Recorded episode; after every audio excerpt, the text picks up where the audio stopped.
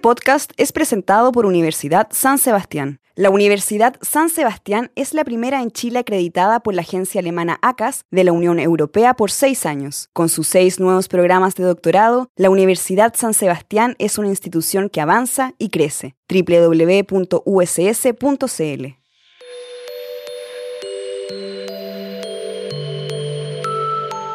la principal forma que tenemos los seres humanos de comunicarnos que es el lenguaje oral. Comunicamos lo que queremos, la información que queremos entregar y la voz es traicionera también, entonces comunicamos lo que no queremos. Habla nuestro estado de ánimo, tal vez de repente lo queremos ocultar, pero estamos tristes, estamos contentos, estamos emocionados y eso se marca en la voz.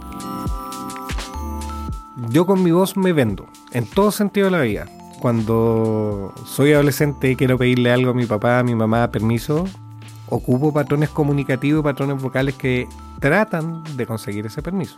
Cuando a mí me gusta alguien, yo hablo de una forma distinta a cuando esa persona no me atrae. La voz es uno, y uno es su voz. Entonces, entre más manejo mi voz, más posibilidades tengo de conseguir mis propios objetivos.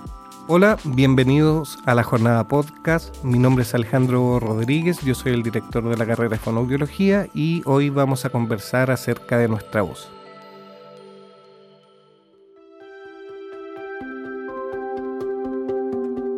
La voz tiene un componente biológico que está dado por los sistemas corporales que sustentan la fonación. ¿Cuáles son estos principalmente? Son comunes al sistema digestivo y al sistema respiratorio, ¿ya? Y también tiene que ver con las características corporales que tenemos nosotros. Por ejemplo, si yo tengo un hombre de que mide un metro noventa, que pesa 100 kilos, yo espero que tenga una voz más grave que, no sé, una mujer de 50 kilos y que mide un metro cincuenta. Bajo ese punto de vista, la voz va en tres procesos fundamentales que son lineales en el tiempo, pero que pasan tan rápido que pareciera que estuvieran al unísono. Uno tiene que ver con la expiración, que es cuando el aire sale de los pulmones de forma controlada durante la fonación. Este pasa por las cuerdas vocales en la laringe, donde éstas oscilan, generan una frecuencia fundamental y un set de frecuencias, que es la que pasa después a lo que se denomina el tracto vocal, que es todo lo que está desde la laringe hacia arriba, hasta la cavidad oral y la cavidad nasal, donde ahí uno tiene control muscular, ¿ya? Y va variando tanto la longitud como el ancho que tiene esto, el diámetro, también el grado de tensión de estos músculos, y eso te permite generar un filtro de la frecuencia general de la laringe. Y ese filtro se traduce en las características propias de tu voz. Por ejemplo, Kramer es una persona que de la laringe para arriba hace lo que quiere, y eso le permite poder imitar todas las voces que imita. por otro lado, la voz se aprende a utilizar. Y como la voz es para comunicar y la comunicación es un fenómeno social, yo adquiero patrones comunicativos que vocalmente también están relacionados con lo que yo veo la típica caricatura que se hace una familia italiana, que son bien gritones, que hablan bien fuerte, con alta entonación. Entonces, lo más probable es que toda la gente de ese núcleo familiar tenga patrones comunicativos similares y eso también está relacionado con la voz. Y también marca los estratos sociales, los estratos geográficos, la gente de las ciudades, hablamos más rápido, hablamos más fuerte, ¿Por qué decidí estudiar esta carrera? Primero porque es una carrera de rehabilitación y cuando uno genera un proceso de rehabilitación genera vínculo con las personas. Nosotros trabajamos con chicos de neonatología hasta adultos mayores en la última etapa de su vida.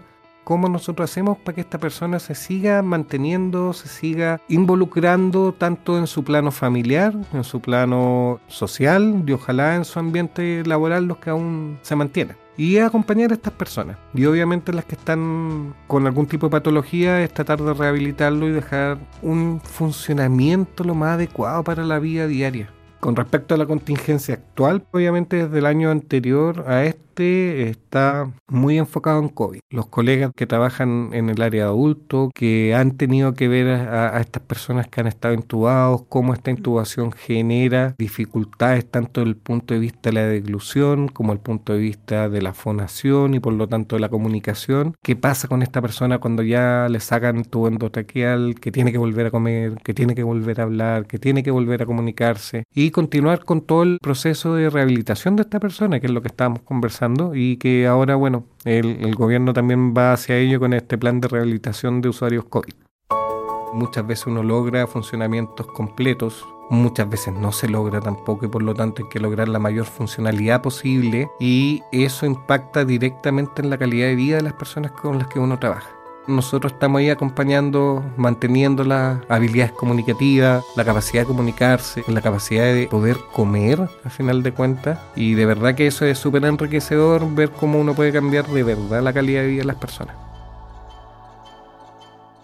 Este podcast fue presentado por Universidad San Sebastián.